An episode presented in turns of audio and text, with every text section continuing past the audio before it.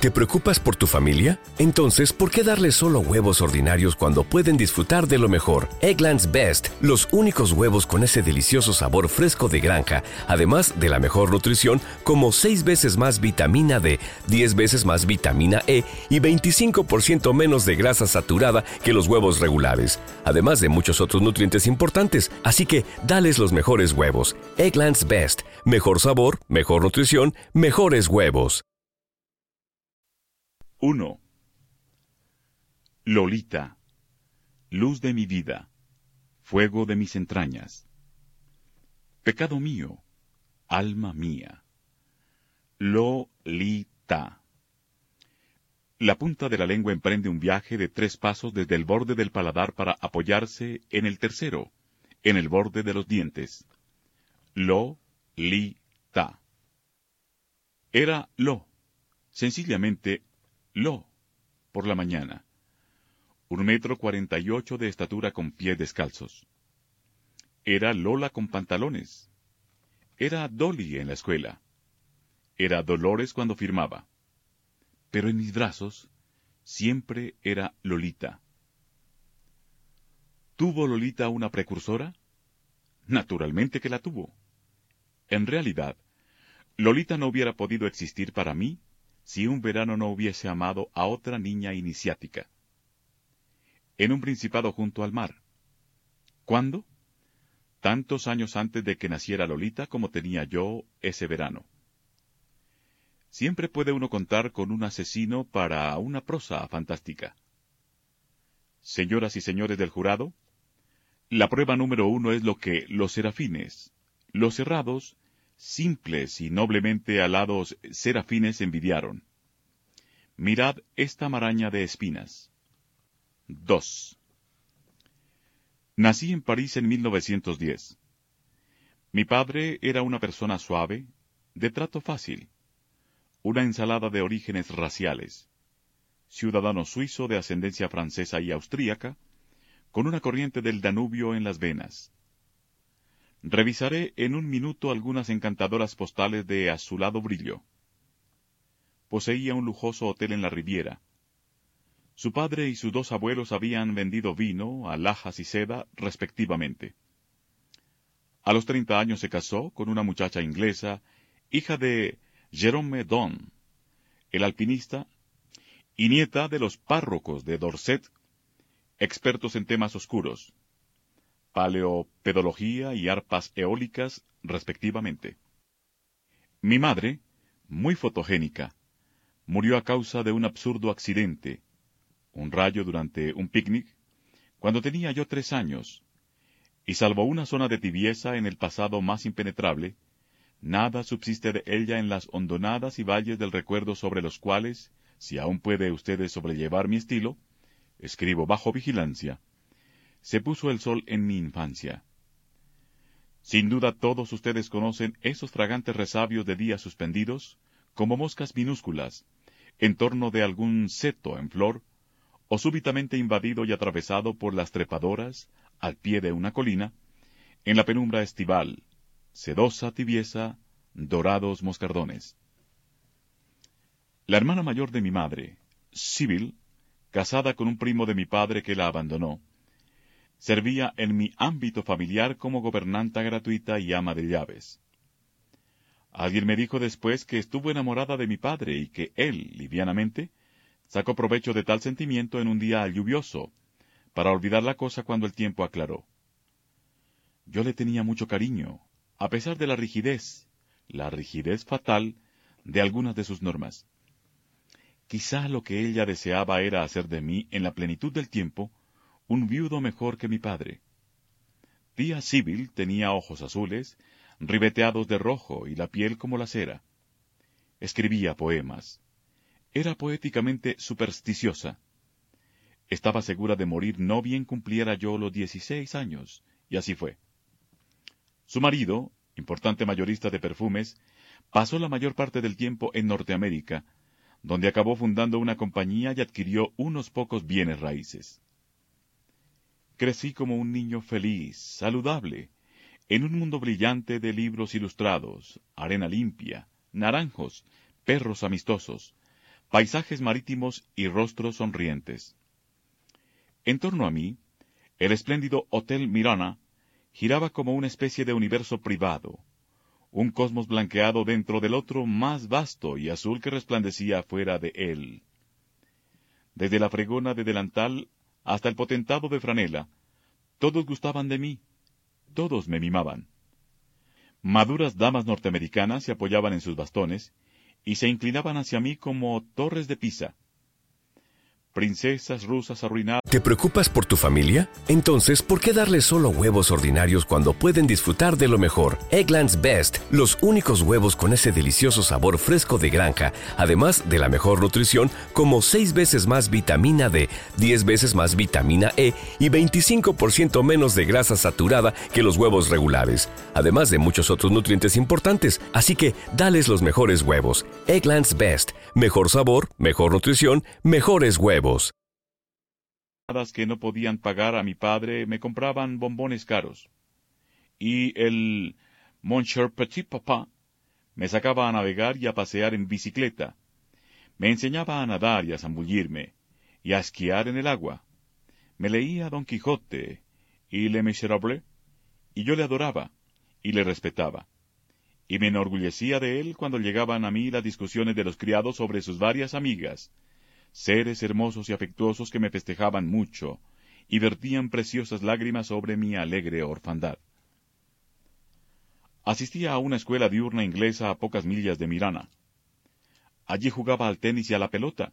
Obtenía excelentes calificaciones y mantenía excelentes relaciones con mis compañeros y profesores. Los únicos acontecimientos inequívocamente sexuales que recuerdo antes de que cumpliera trece años, o sea, antes de que viera por primera vez a mi pequeña Annabel, fueron una conversación solemne, decorosa y puramente teórica sobre las sorpresas de la pubertad, sostenida en el rosal de la escuela con un alumno norteamericano, hijo de una actriz cinematográfica por entonces muy celebrada, y a la cual veía muy rara vez en el mundo tridimensional, y ciertas interesantes reacciones de mi organismo ante determinadas fotografías, nácar y sombras, con hendiduras infinitamente suaves, en el suntuoso La de Pichon, que había encontrado debajo de una pila de graphics encuadernados en papel jaspeado en la biblioteca del hotel.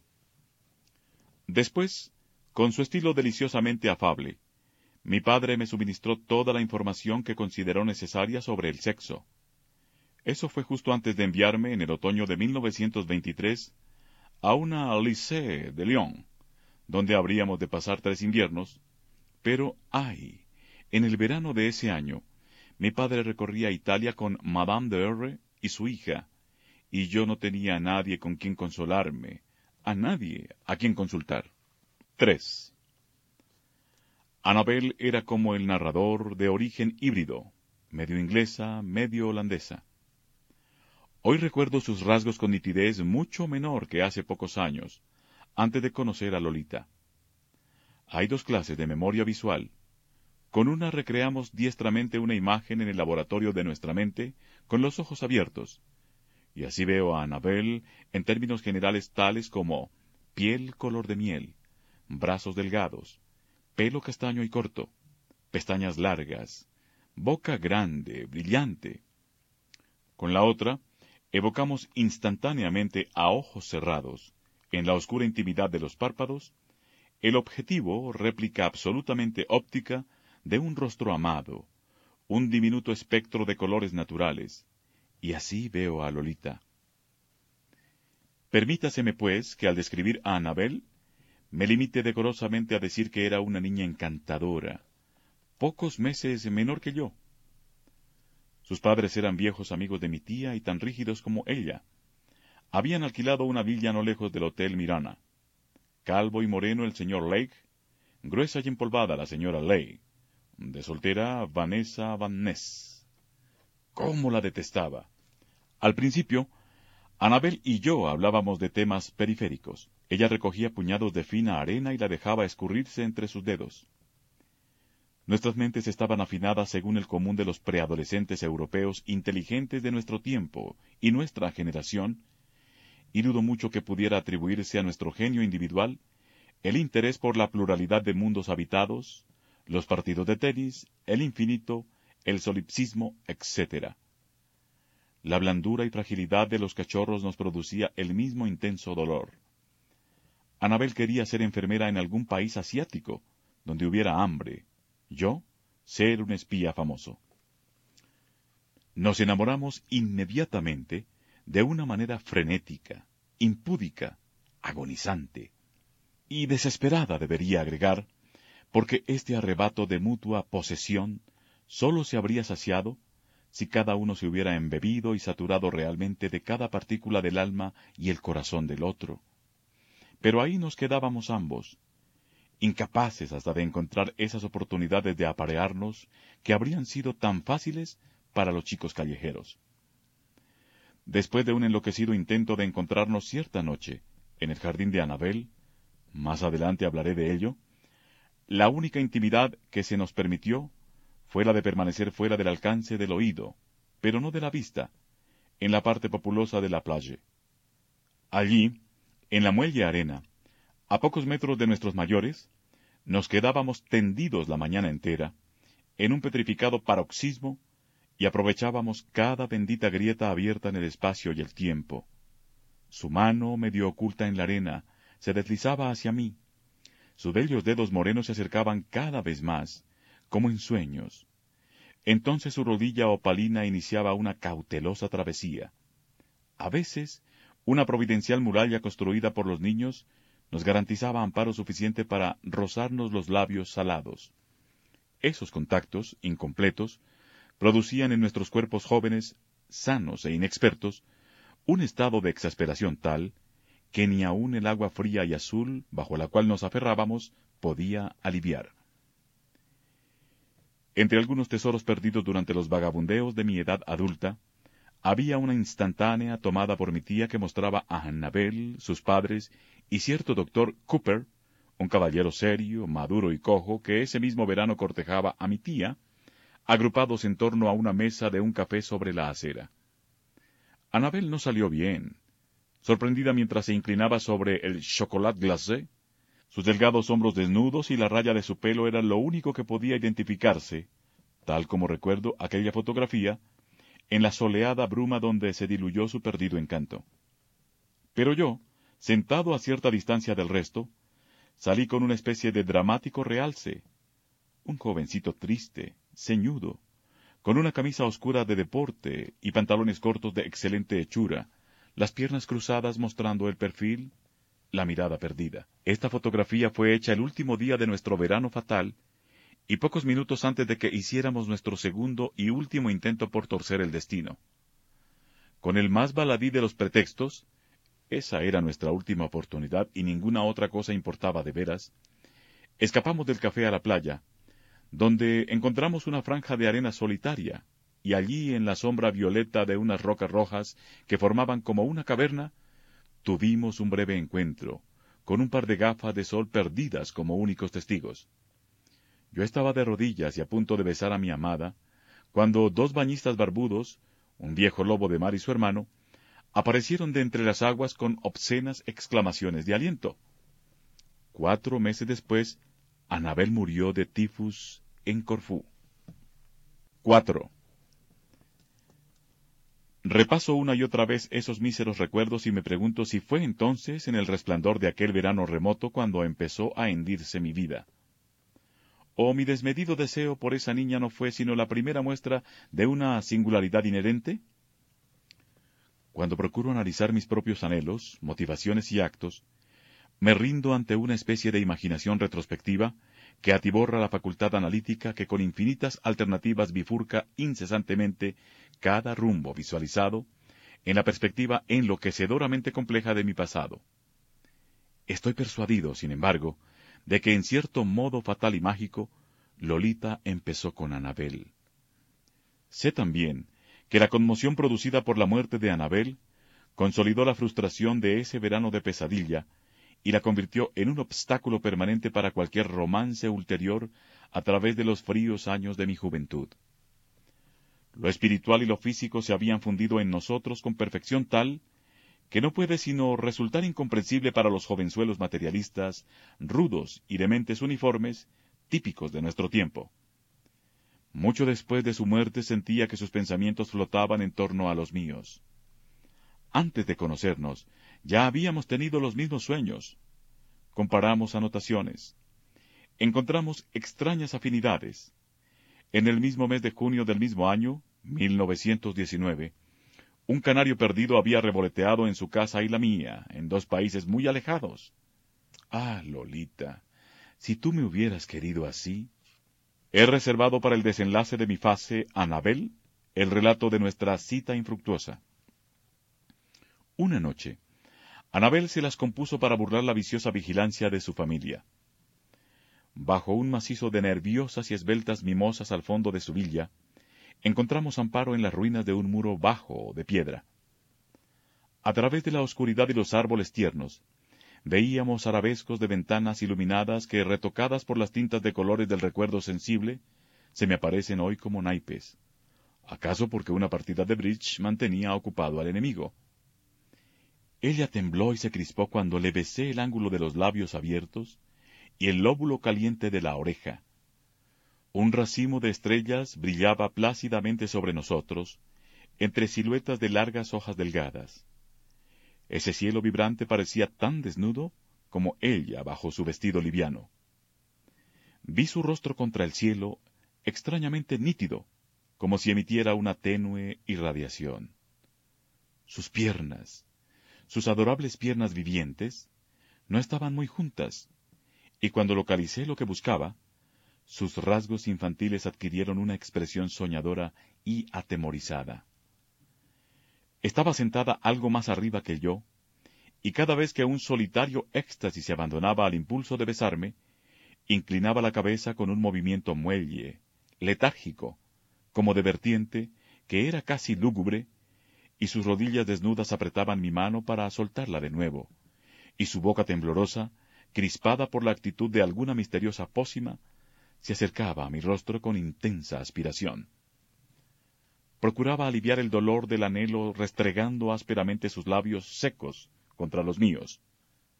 Después, mi amada se echaba hacia atrás con una nerviosa sacudida de cabeza, para volver a acercarse oscuramente, alimentándome con su boca abierta, mientras, con una generosidad pronta a ofrecérselo todo, yo la hacía tomar el cetro de mi pasión.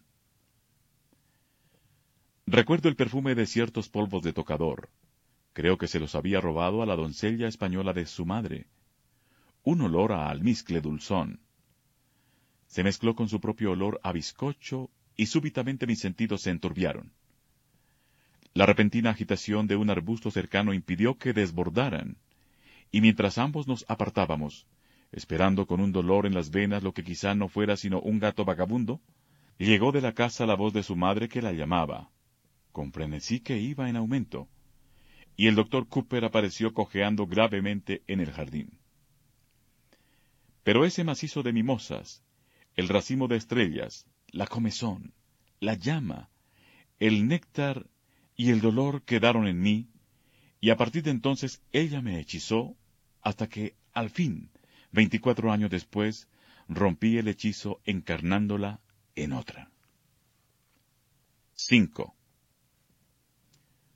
Cuando me vuelvo para mirarlo, los días de mi juventud parecen huir de mí en una ráfaga de pálidos desechos reiterados, como esas nevadas matinales parecidas a papel usado y que el pasajero de tren ve arremolinarse tras el último vagón.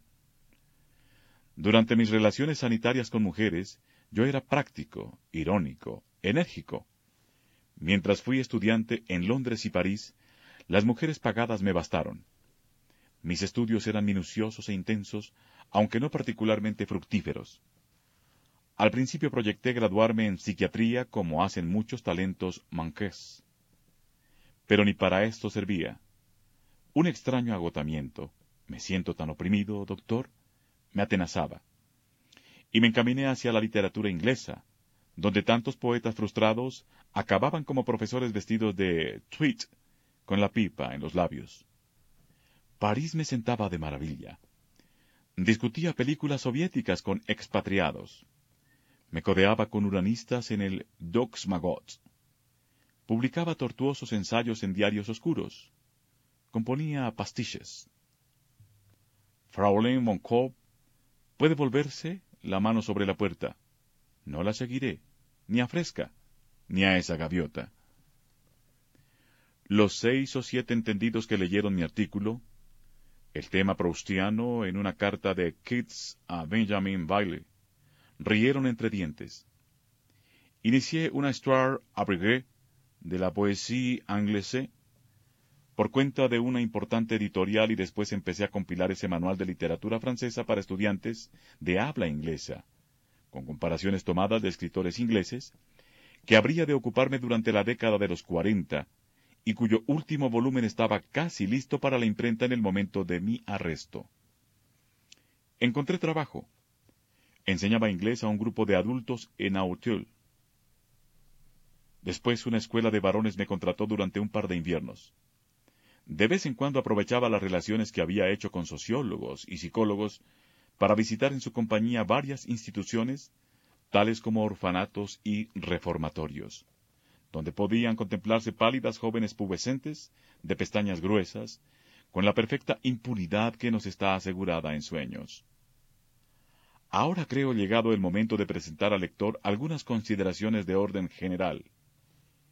Entre los límites de los nueve y los catorce años, surgen doncellas que revelan a ciertos viajeros embrujados, dos o más veces mayores que ellas, su verdadera naturaleza no humana, sino ninfica, o sea, demoníaca. Propongo llamar ninfulas a esas criaturas escogidas. Se advertirá que reemplazo términos espaciales por temporales.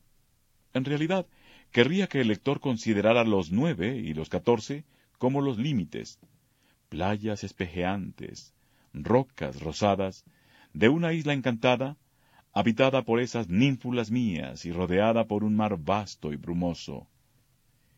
Entre estos límites temporales, ¿son ninfulas todas las niñas? No, desde luego.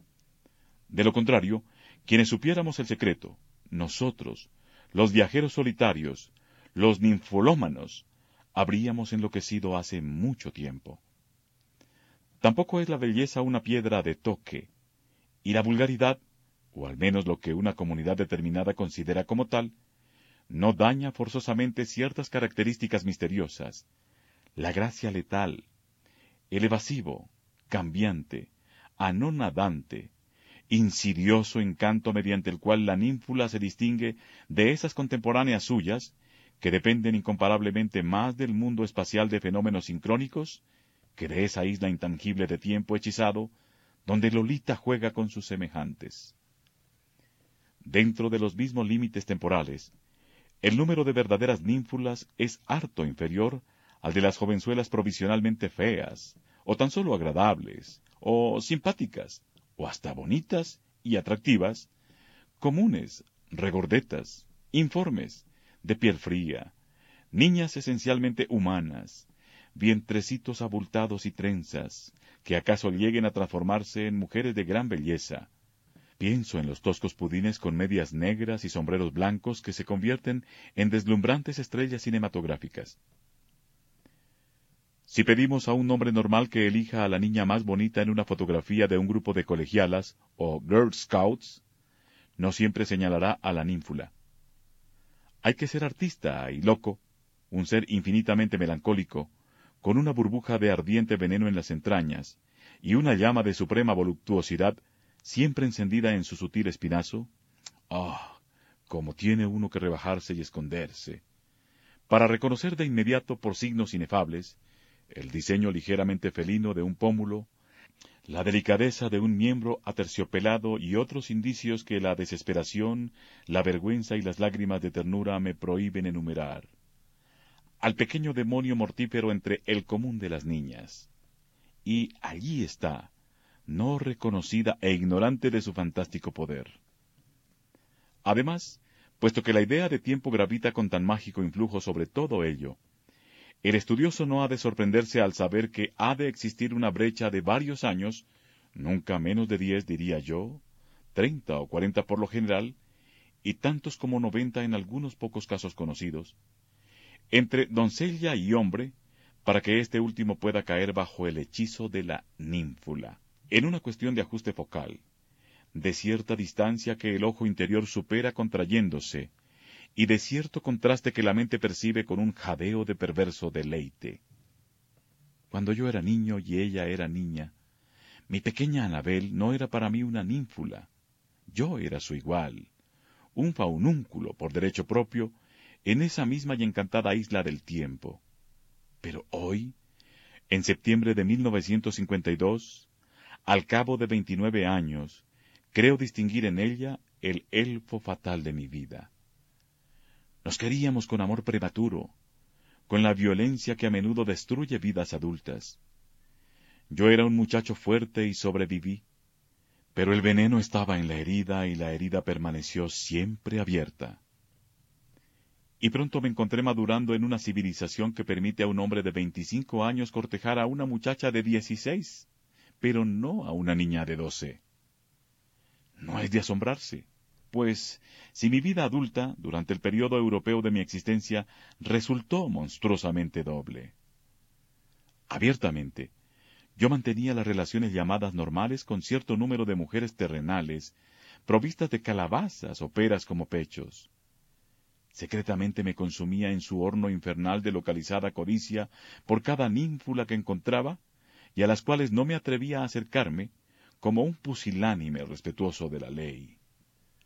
Las hembras humanas que me era permitido utilizar no servían sino como agentes paliativos, Estoy dispuesto a creer que las sensaciones provocadas en mí por la fornicación natural eran muy semejantes a las conocidas por los grandes machos normales, ayuntados con sus grandes cónyuges normales en ese ritmo que sacude el mundo. Lo malo era que esos caballeros no habían tenido vislumbres de un deleite incomparablemente más punzante, y yo sí. La más turbia de mis poluciones era mil veces más deslumbrante que todo el adulterio imaginado por el escritor de genio más viril o por el impotente más talentoso. Mi mundo estaba escindido. Yo percibía dos sexos y no uno, y ninguno de los dos era el mío. El anatomista los habría declarado femeninos. Pero para mí, a través del prisma de mis sentidos, eran tan diferentes como el día y la noche, Ahora puedo razonar sobre todo esto. En aquel entonces, y hasta por lo menos los treinta y cinco años, no comprendí tan claramente mis angustias. Mientras mi cuerpo sabía qué anhelaba, mi espíritu rechazaba cada clamor de mi cuerpo. De pronto me sentía avergonzado, atemorizado. De pronto tenía un optimismo febril. Los tabúes me estrangulaban.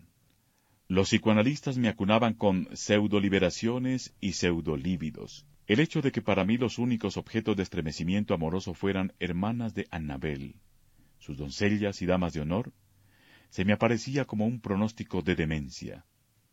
En otras ocasiones, me decía que todo era cuestión de actitud, que nada había de malo en sentirse así, Permítaseme recordar que en Inglaterra, durante la aprobación del Acta de Niños y Jóvenes en 1933, se definió el término niña como criatura que tiene más de ocho años, pero menos de catorce. Después de lo cual, desde los catorce años hasta los diecisiete, la definición estatuida es joven. Por otro lado, en Massachusetts, Estados Unidos, un niño descarriado es, técnicamente, un ser entre los siete y los diecisiete años de edad, que además se asocia habitualmente con personas viciosas e inmorales. Hawk Broughton, escritor polemista del reinado de Jaime I, probó que Rahab era una prostituta desde los diez años. Esto es muy interesante, y me atrevería a suponer que ya están ustedes viéndome al borde de una crisis y echando espuma por la boca. Pero no, no es así. Solo barajo encantadoras posibilidades en un mazo de naipes. Tengo algunas otras imágenes. Aquí está Virgilio, que pudo cantar a la ninfula con un tono único, pero quizá prefería otra cosa. Allí, dos de las hijas prenúbiles del rey Akenatón y la reina Nefertiti. La pareja real tenía una progenie de seis, con muchos collares de cuentas brillantes por todo atavío, abandonadas sobre almohadones, intacta después de tres mil años, con sus suaves cuerpos morenos de cachorros, el pelo corto, los alargados ojos de ébano. Más allá, algunas novias forzadas a sentarse en el fascinum, marfil de los templos del saber clásico.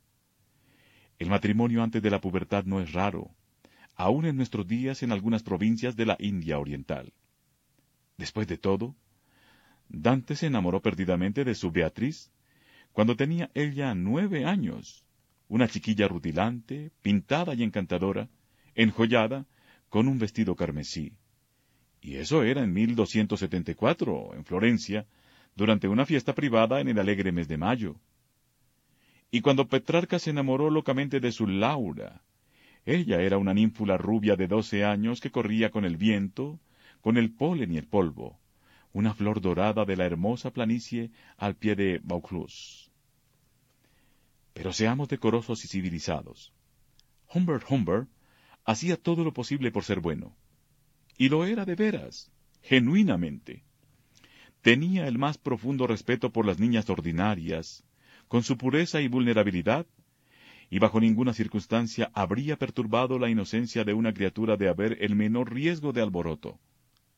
Pero cómo latía su corazón cuando vislumbraba entre el montón inocente a una niña demoníaca.